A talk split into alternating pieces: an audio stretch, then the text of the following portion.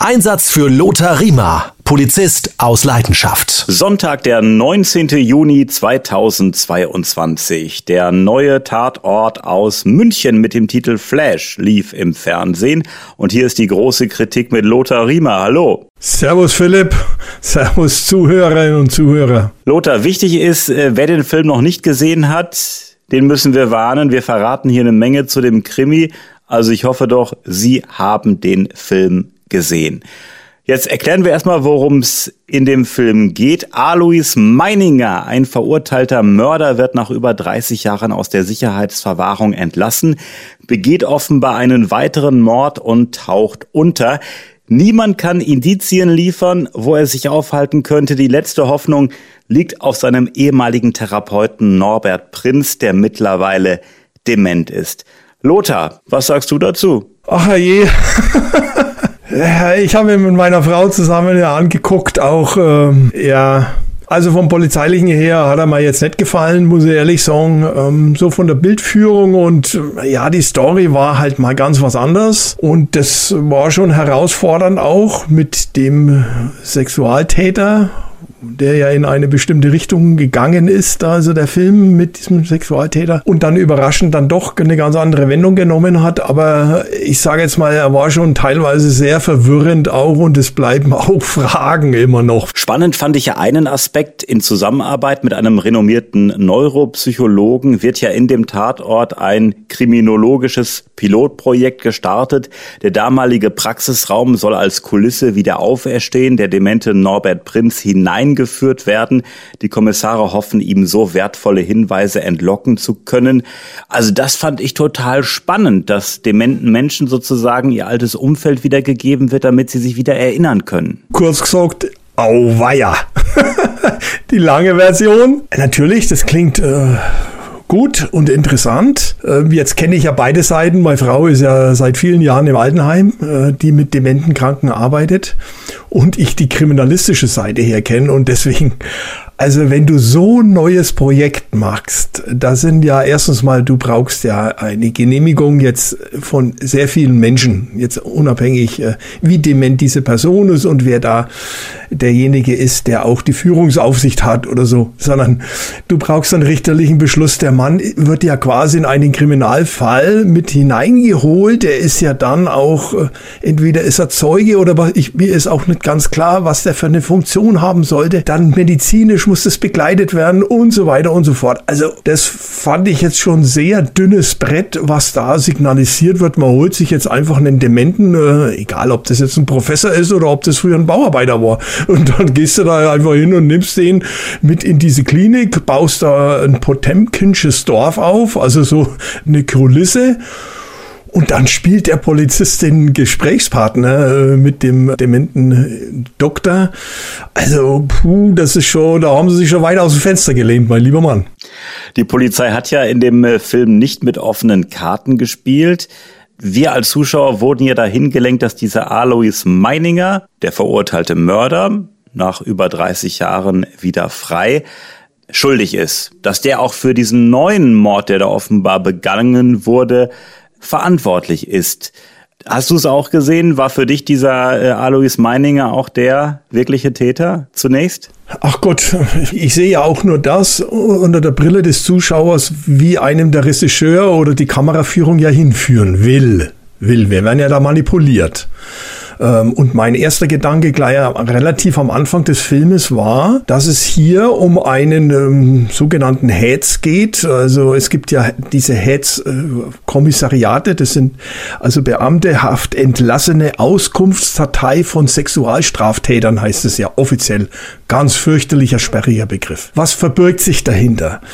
Sexualstraftäter, die ihre Straftat abgesessen haben und nicht in Sicherungsverwahrung verbleiben, also in Sicherungsverwahrung verbleiben sie oftmals, weil sie geistig also eine Gefahr für die öffentliche Sicherheit und Ordnung stellen, nicht geheilt sind oder wie auch immer, so verschiedene Kriterien. Wird die Person aber entlassen, weil diese Kriterien nicht vorliegen und er hat einfach seine Straftat abgesessen, dann wird er entlassen. Trotzdem bleibt oftmals so ein bisschen ein Beigeschmack und deswegen macht die Polizei dann bei diesen Leuten dann oftmals auch einen, einen Besuch, also die betreuen die. Das ist eine Präventionsarbeit.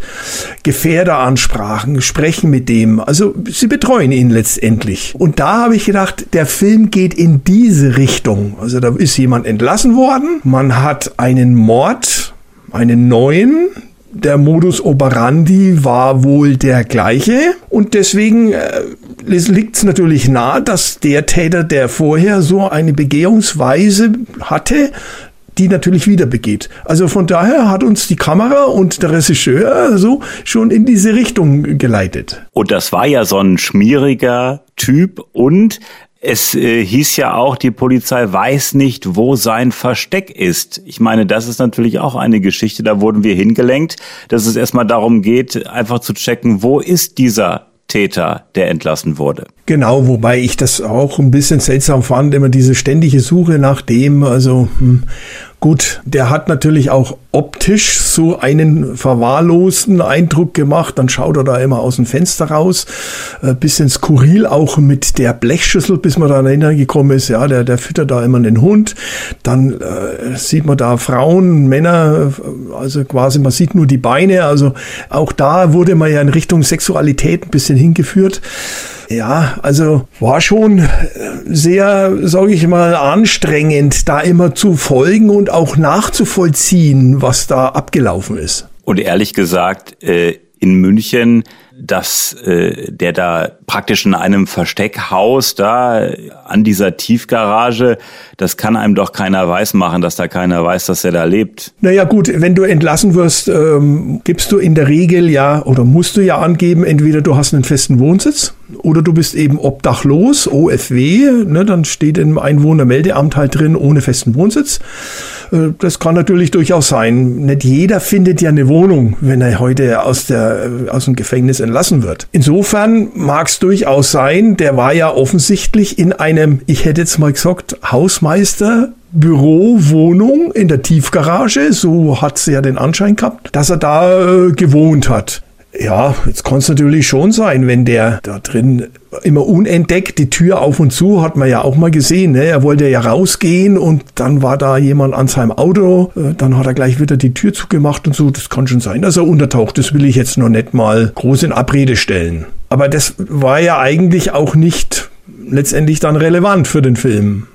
Wenn wir mal auf die beiden Kommissare Bartic und Leitmeier kommen, wie sind die jetzt auf diesen Fall aufmerksam geworden? Also wieso haben die diesen Cold Case, diesen alten Fall wieder rausgeholt? Es äh, ist ja kein neuer Mord passiert. Das war ja im Grunde genommen eine Finte der Polizei. Genau, aber nichtsdestotrotz, ähm, es ist schon so, dass ähm, sogenannte Cold Cases, also der Einzelfall ist ja der Cold Case, dieser Fall, äh, in den Regalen schlummert und immer wieder vorgeholt wird. Da gibt es extra auch Dienststellen, die sowas auch mitmachen, weil man durch die Fortschreiten der Technik natürlich dann vielleicht diesen Fall wieder aufklären kann. Das ist ähm, heutzutage Standard. Und so war es ja wohl offensichtlich bei dem auch. Wobei mir auch nicht ganz klar war, da kam dann plötzlich noch eine Oma mit ins Spiel.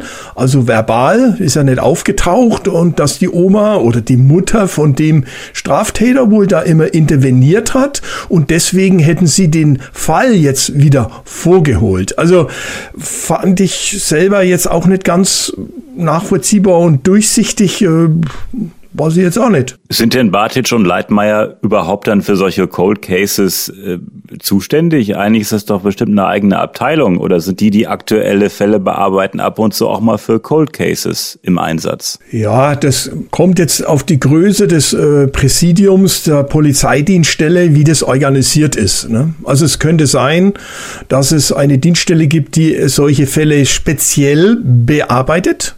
Dann gibt es wieder Dienststellen, die das nebenbei machen. Also letztendlich läuft es ja oft so heraus, dass du ähm, inkriminierte Gegenstände, ich sage jetzt einfach nur mal eine alte Socke, ne? eine alte Socke, die man dort gefunden hat am Tatort. Da konnte man vor ein paar Jahren die DNA nicht extrahieren aus den Hautschuppen. Jetzt holt man den inkriminierten Gegenstand wieder vor und stellt anhand der DNA jetzt fest, der Hautschuppe, Jawohl, wir haben den Treffer. Das ist ein technischer Ablauf. Das hat jetzt mit dem, sage ich mal, klassischen Basispolizeiarbeit nichts zu tun. Wenn die dann den Treffer haben, dann müssen sich natürlich entsprechende Kriminalsachbearbeiter um den Fall kümmern. Ob das dann der Mordermittler macht oder ob das der von der Spezialabteilung für Cold Cases ist oder was auch immer, das mag ja dahingestellt sein. Aber Zuerst ist es eigentlich nur eine technische Geschichte. Man holt sich diesen Gegenstand wieder her und schaut, ob er mit den neuen technischen Möglichkeiten etwas an neue Erkenntnisse hat. Das ist die technische Seite wenn plötzlich noch ein Zeuge auftaucht oder wenn plötzlich äh, irgendwelche Gegenstände wieder auftauchen, das ist dann wieder was anderes. Das ist ermittlungstechnisch dann wieder. Ich möchte auf Alois Meininger zu sprechen kommen, den verurteilten Mörder, der es am Ende ja doch nicht war. Was glaubst du, wie ist der vor über 30 Jahren verknackt worden? Also gab es da Beweise, Indizien? Ja, das ist eben in dem Film auch nicht irgendwie rausgekommen. Also da sind lauter Fragezeichen über meinem Kopf gestanden, äh, weil ich mir gedacht habe, ja, wie sind es? Weil er war es ja dann auch de facto nicht. Ja, worauf haben die dann die Verurteilung begründet? Der war ja nach meinem Dafürhalten ja nur in Anführungszeichen bei dem psychologischen Psychotherapeuten oder Psychiater und hat sich da geoutet, aber ja, der hatte ja konnte er ja auch gar nicht, er konnte ja gar keinen Mord outen, weil er hat ja de facto gar keinen begangen. Also das war etwas im Dunkeln. Und der ist ja in der Praxis auch noch verhaftet worden. Ich frage mich auch, diese Gespräche zwischen dem Psychiater und äh, dem Patienten, die unterliegen doch äh, der Verschwiegenheitspflicht. Wie ist denn die Polizei an die Tonbänder gekommen? Das ist das Nächste. Also ärztliche Schweigepflicht ist wie die priesterliche Schweigepflicht. Das ist No-Go. Da kommst du überhaupt nicht ran. Null. Und da wird ja auch kein Richter wird da eine Beschlagnahme von medizinischen Akten da geben, weil das ist das absolute Vertrauensbruch zwischen Arzt und dem äh, Patienten. Und deswegen äh, holen wir uns ja auch in bestimmten Situationen einen Amtsarzt, weil der Amtsarzt ist an bestimmte ärztliche Schweigepflichten nicht gebunden und muss auch bestimmte Dinge machen. Wenn wir heute zum Beispiel einen Betrunkenen ins Krankenhaus bringen, dann kann der Arzt im Krankenhaus sagen, nee, mache ich nicht. Mache ich nicht. Aus ethischen, moralischen, katholischen, äh, buddhistischen Gründen, was auch immer. So, dann müssen wir uns einen Amtsarzt holen. Der kann sich nicht weigern. Aber die, grundsätzlich nochmal zurückzukommen, bin wieder wenig abgeschweift. Äh, ärztliche Schweigepflicht, null. Leute, all das ist ein No-Go. Wir sind nicht in einer Diktatur äh, oder sonstigen äh, Bananenrepubliken. Also, das ist nichts. Keine Ahnung, wie die da dran gekommen sind. Jetzt haben Bartic und Leitmeier gefühlt immer spät abends und nachts äh, gearbeitet, äh, als keiner da war. Äh, die Kollegen haben Feierabend gemacht. Nein, Bartic und Leitmeier haben die ganze Nacht gefühlt durchgearbeitet. In so einem Fall ist das wirklich äh, realistisch zu zweit. also, ja, also die scheinen ja auch beide überhaupt kein Privatleben zu haben. Also weder Lebensgefährde noch sonstiges oder Lebensgefährtin. Also ja, das erinnert mich so ein bisschen an die Zeiten vom Derrick. Wer noch, also die alten Zuhörer kennen den noch. Das waren so früher die Kriminalfilme der ging nicht aufs Klo, der hatte kein Privatleben, der war nie krank, der hat immer gleich ausgeschaut und so. Das ist dann Gott sei Dank erst mit Schimanski besser geworden. Deswegen haben wir junge Polizisten Schimanski geliebt, weil der war eben anders. Ne? Und, und so ist es jetzt leider mit dem Bartic und dem Leitmeier, weil die verkörpern ja eigentlich so ein bisschen die Buddies, die Freunde. Ne? Das sind nicht nur Kollegen, sondern das sind ja auch Freunde. Und über die vielen Jahre, Jahrzehnte muss muss man ja schon sagen. Aber das hat mir jetzt auch total gefehlt. Also die, ich glaube, dass die beiden, will ihnen nicht zu nahe treten, aber die, sind die ausgelutscht. Irgendwie das, da hat so ein bisschen der Esprit auch gefehlt. Die haben das Drehbuch heruntergespult keine lustigen Dinger und gar nichts. Der Anne macht ihm dann noch irgendwas zu essen und so. Ja, das ist ja nett, da aus dem Kühlschrank raus und dann sitzen sie da die ganze Nacht. Äh, kenne ich so nicht. Also.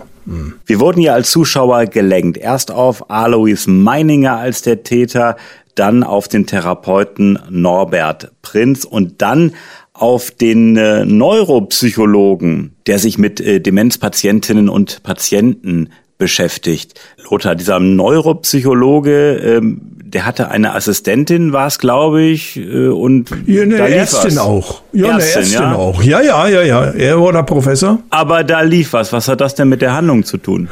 Nix. Gar nichts. Also ich hatte das Gefühl, äh, das war irgendwie so der Lückenfüller. Gut, die Frau war attraktiv. Vielleicht wollten sie auch da so ein bisschen äh, Sex and Crime da reinbringen. Ne? Gott, ja in jedem Krimi so ein bisschen, nicht umsonst nennt man das ja Sex and Crime. Und dann auch mit dem Sohn von der Ärztin und so. Also das waren alles so Dinge, wo du dich als Zuschauer schon gefragt hast, äh, was soll das jetzt eigentlich? Und vor allem erwartet man dann irgendwas? Also äh, gibt es dann einen Streit zwischen dem Sohn der Ärztin und dem alten Professor und so nix. Das war ja gar nichts. Das, hm, null. Das war ja immer so, ähm, die haben sich äh, getroffen zum Liebesspiel äh, und dann wurde gewartet, bis der Sohn aus dem Haus ist und dann praktisch äh, ist der äh, ältere Professor erst zu ihr in die Wohnung. Ähm, da fragt man sich, warum. Und mir ist es auch in einer Szene aufgefallen, ehrlich gesagt, wenn der Sohn immer das gleiche Auto da sieht und da sitzt auch noch jemand drin, das sieht er doch, wenn er da lang latscht. Ja, natürlich. Und äh, dann war ja auch noch die Szene, wo der Sohn eher nach Hause kommt und äh, man hört die dann beim Sex. Ne? Und ähm, natürlich akustisch. Also alles so Nebenkriegsschauplätze, die eigentlich mehr verwirrt und mehr Fragen hinterlassen haben. Und dieser Neuropsychologe war ja am Ende der Täter. Also wir wurden gelenkt von dem Alois Meininger rüber zu dem Therapeuten Norbert Prinz und am Ende war es dann der Neuropsychologe mit seinen demenzkranken Herrschaften. Was ich wirklich interessant fand, da wollte ich noch mal kurz darauf zurück, dass die wirklich in diesem Institut, das sie da haben, diese Schauplätze von früher aufbauen. Glaubst du, das kann wirklich helfen, bei Demenzkranken Erinnerungen wieder zum Vorschein zu bringen? Ich fand das ganz interessant, dass sie da dieses Tanzlokal aufgebaut haben oder seine Praxis nachgebildet haben. Kann sowas wirklich helfen? Jetzt bist du kein Arzt, ich bin's auch nicht, aber mhm. wie siehst du das?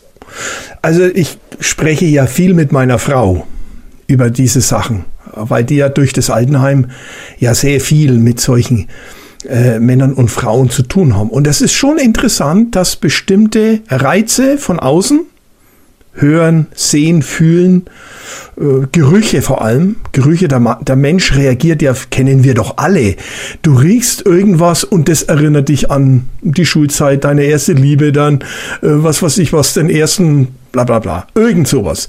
Und das löst sicherlich das eine oder kann das eine oder andere auslösen. Nochmal, ich bin da kein Arzt, sondern ich höre meiner Frau aufmerksam zu und mache mir da also meine Gedanken und hoffe immer, dass es mir nicht passiert. Ne? Das war ja auch ein Spiegel in dem Film übrigens. Ne? Also so habe ich empfunden. Gut, jetzt bin ich über 60 und sicherlich ein bisschen konditioniert durch meine Frau. Das war schon auch ein Spiegel immer. Wie geht's dir vielleicht mal? Auch jetzt haben wir ja das nächste Problemfeld mit, war jetzt deine Frage nicht, aber fällt mir gerade nur ein, vielleicht kommen wir nachher noch drauf, die Funktion der Tochter von dem Dementen ehemaligen Psychologen oder Arzt. Ne? Das war ja auch noch ein Nebenkriegsschauplatz, der einen ja schon fast überfordert hat. Also solche, um auf deine Frage zurückzukommen, ja, glaube ich sehr wohl. Allerdings muss sowas äh, medizinisch super begleitet werden. Da gibt's sicherlich auch solche Studien. Kann ich mir gut vorstellen. Ne? So zum Tanztee um 17 Uhr. Lothar, ich gebe dir recht, ich habe gerade nachgeguckt, es waren zwei Neuropsychologen. Einmal der Neuropsychologe Professor Ralf von der Heiden und Dr. Laura Lechner. Also beides äh, Neuropsychologen, eine Psychologin, ein Psychologe.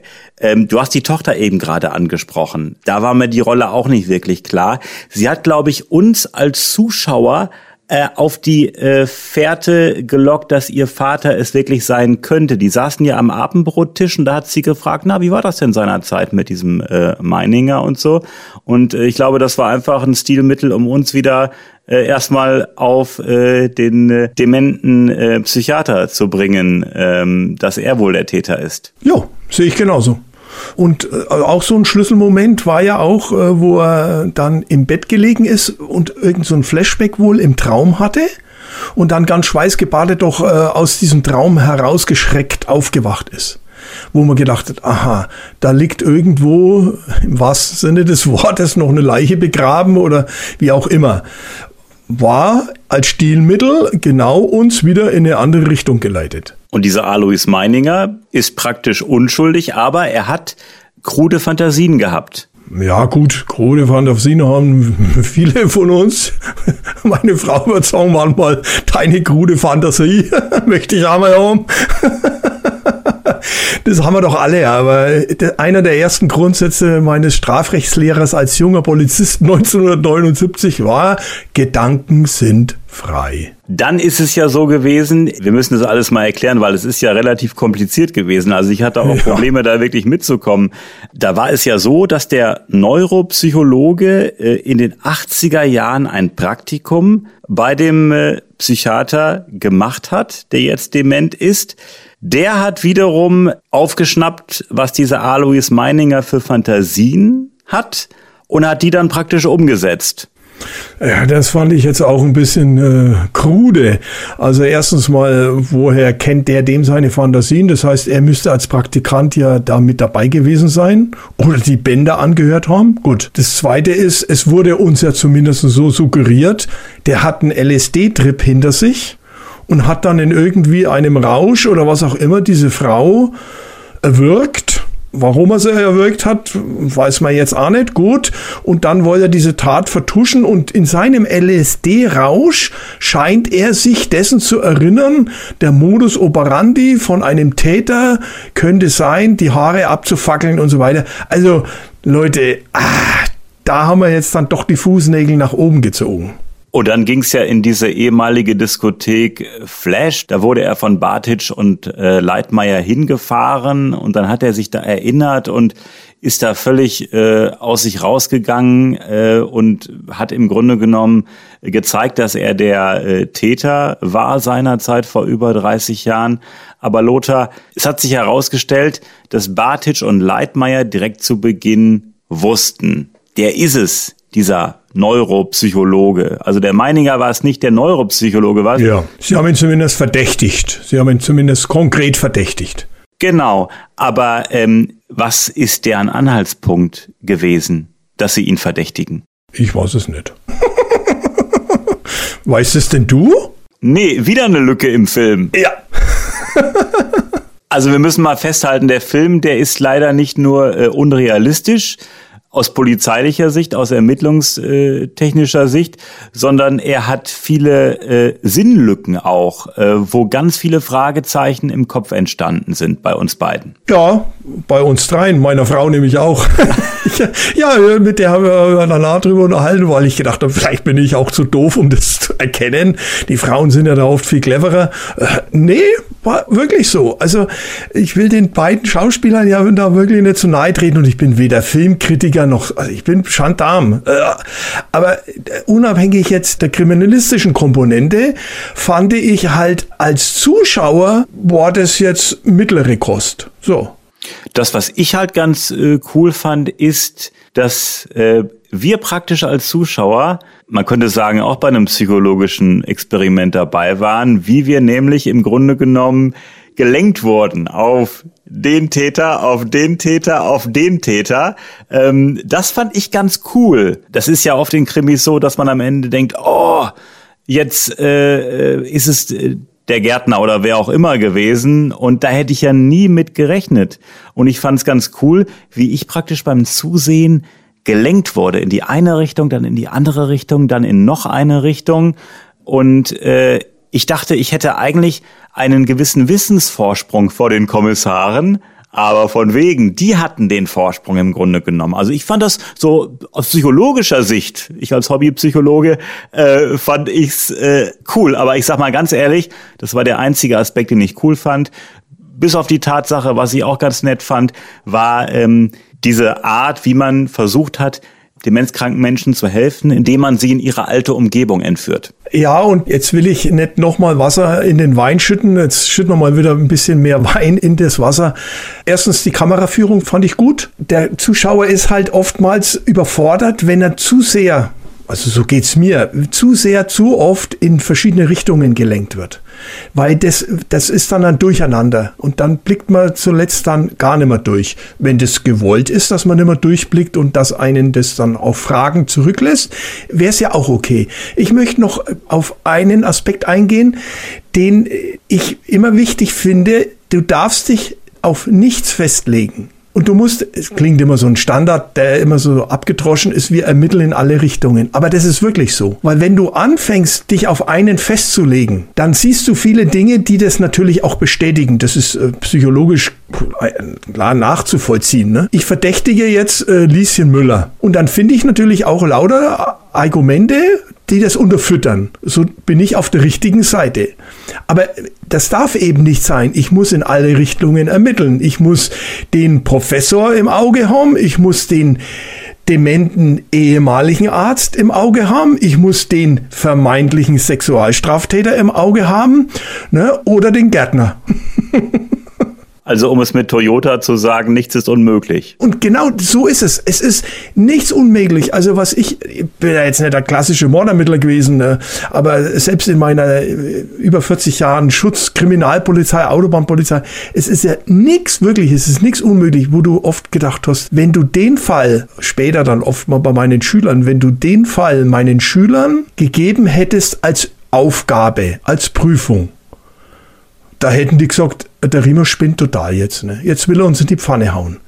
Nee, das Leben ist oft noch viel komplexer und witziger, trauriger, schrecklicher, als man sich oft mal dann theoretisch ausmalt. Dass die beiden Polizisten da mit dem äh, Neuropsychologen äh, in diese Diskothek Flash äh, gefahren sind und äh, sich da erinnert wurde und der im Grunde genommen dann völlig, ich sag mal so, geflasht war und dann halt zu dem äh, Wasser gelaufen ist und das Ganze praktisch dann nochmal nachgespielt hat.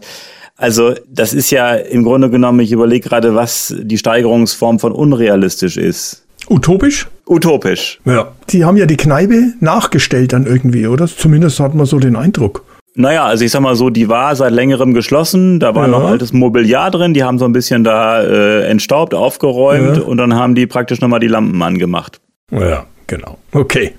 Mehr sorge jetzt dazu nicht. Aber das muss man wirklich sagen zur Ehrenrettung. Tolle Bilder, tolle Kameraführung. Äh, das fand ich wirklich cool. Und äh, auch diese Rückblicke ähm, in die Zeit, als der Mord passiert äh, ist das hatte was. Also von den Farben, von den Bildern, äh, von der Kameraführung, äh, stilistisch fand ich das super. Aber ja, äh, diese tausend Lücken und tausend Fragezeichen in meinem Kopf, das ist halt schade. Stimmt. Ein in den Sand gesetzter Tatort. Sorry, muss ich so sagen. Das Thema ist durchaus spannend gewesen, aber äh, so viele Ungereimtheiten habe ich lange nicht mehr erlebt in einem Tatort. Ja, und überfordert. Da bist du einfach überfordert auch als Zuschauer, wo ist denn da noch ein Unterhaltungswert? Wenn du mehr nachgrübelst, äh, hast du was verpasst, hast du was überhört oder wie auch immer. Du willst ja mitgenommen werden als Zuschauer. Also ich schon. Ich möchte gern mitgenommen werden und möchte es auch ein bisschen nachvollziehen und nicht nur lauter Fragezeichen und das und das und das und, und dann sagen, oh Gott, oh Gott. Klar sieht man als Polizist das sicherlich noch mal ein bisschen anders, aber ich habe beim Zugucken ganz bewusst den Polizisten herausgelassen und äh, versucht, jetzt nur mal so den Zuschauer, Autonormalverbraucher zu sein. Und, und da waren halt, wie gesagt, viele Dinge ungereimt. Und abschließend, ähm, es ist ja offenbar ein Mord passiert, zumindest dachten wir alle das. Äh, der wurde von der Polizei aber praktisch äh, erfunden, fingiert. Äh, den gab es gar nicht und da hat eine Polizistin äh, die Tote gespielt. Was sagst du dazu? Naja, gut, das ist auch okay. Das ist jetzt auch nicht ungewöhnliches. Äh, ich war auch schon äh, vorne an der Wand gestanden als Zivilist. Ne? Gegenüberstellungen gibt's ja heute so nicht mehr übrigens. Ne? Die Gegenüberstellungen ähm, haben wir auch schon alles gemacht. Das ist ja okay. Das fand ich jetzt nicht, nicht äh, Besonderes. Nur kann die Polizei mit Blick auf diesen Neuropsychologen und seinen dementen Patienten, kann die so mit verdeckten Karten spielen und äh, ihn da um was bitten und äh, er merkt gar nicht, dass er eigentlich Beschuldigter ist. Also das fand ich halt ein bisschen schräg insgesamt. Da mögen sich die Juristen drüber streiten, weil es gibt ja noch den Paragraphen der verbotenen Vernehmungsmethoden. Vorgaukeln, in die Irre führen, um dann ein Geständnis zu haben, etc. Da will ich mich gar nicht weiter auslassen, weil das ist eine Büchse, wenn du die aufmachst, äh, diese Pandora, die fängst du nicht mehr ein. Also das ist wirklich eine ganz schwierige Geschichte auch. Aber es ist möglich, natürlich, da etwas zu machen. Wenn wir noch einen Moment Zeit haben, würde ich nochmal, ist mir jetzt auch gerade wieder eingefallen, die Tochter des Dementen, die dazu gleich Betreuerin war, da ging es ja in Richtung Jazzmusik. Das war ja so ein bisschen ein Geplänkel zwischen dem Kriminaler und ihr. Ich hatte fast damit gerechnet, so zum Abschluss, dass der bei ihr dann noch klingelt und sie zusammen hm, Jazzmusik hören. Weil diese Jazzmusik, wo sie alleine auf der Terrasse getanzt hat, ne, er hatte sie ja so eingeordnet in die Ecke Jazz, nicht äh, Hard Rock. Kannst du dich entsinnen? Mhm. An dieses Gespräch, was ja schon ein bisschen, auch so ein bisschen lasziv auch war, ne? Die beiden. Da hat man zumindest den Eindruck gehabt, da ist ein bisschen ein Funken übergesprungen. Und das wäre so ein bisschen, vielleicht habe ich erst gedacht, na ja, jetzt klingelt er noch an der Tür und dann hören sie zusammen irgendeine Jazzplatte an. Aber sie bleiben sich treu. Äh, in Sachen Privatleben bekommt man oft relativ wenig von den beiden Nasenbären, wie du sie mal genannt hast, mit die beiden Ermittler. Ja, finde ich schade, aber ja, das, das hat man ja in vielen anderen Tatort-Krimis. Äh, da hat er ein Problem mit seinen Kindern, der nächste mit seiner Frau, die sind geschieden und so. Ja, schwierig. Bei den britischen Krimis ist es oft ein bisschen anders. Da spielen die Familien oft mit rein. Obwohl ich es auch mal ganz angenehm finde, ähm, dass nicht immer die privaten Probleme im Vordergrund stehen, sondern auch mal der Fall, die Ermittlung. Also gesundes Gleichgewicht finde ich ganz gut. Genau, das ist eben die Kunst. Das ist die Kunst dieses, dieser Filme. Einerseits nicht so zu steril zu sein. Ne? Ich sage immer, spaßhalber, man sieht keinen Kriminaler mal pinkeln oder zumindest mal aus dem Klo kommen oder irgendwie, verstehst du? Also, das sind ja wie Maschinen nur, ne? Man sieht sie immer nur arbeiten, arbeiten, arbeiten, vielleicht auch mal was, einen Schluck trinken. Da war der letzte Tatort mit den beiden ein bisschen lustiger und besser. Wir haben uns ja da auch drüber damals unterhalten, ne? Mit dem Rotkäppchen zur Faschungszeit, ne? Wo der eine Kriminaler danach mal ein bisschen über den Durst getrunken hat und dann noch seine Captainsjacke angehabt hat und so. Da spielt ein bisschen Privatleben mit rein. Aber das ist vielleicht äh, subjektiv so ein bisschen meins auch. Ne? Ich, ist nochmal, Schimanski war damals der Icebreaker. Das war unvorstellbar. Da frisst einer eine Pizza aus der Hand.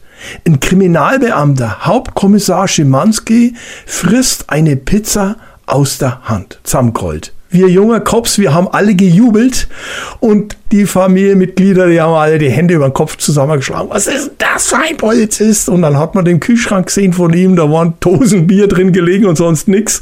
Und so alles so Dinge, ne? Also, ja. Und dann hast du halt solche, äh, die in dem Film richtig neutral rüberkommen. Eine Sache muss ich äh, zur Ehrenrettung von Bartic und Leitmeier sagen. Der 81. Fall, die ewige Welle, ähm, da ging es um äh, ja das Privatleben von Franz Leitmeier. Da gibt's nämlich äh, tolle Rückblenden und äh, den Film habe ich sehr gut in Erinnerung. Ich kann mich da nur noch an die, äh, an die Geschichte da mit dem Surfbrett und dem Surfer erinnern.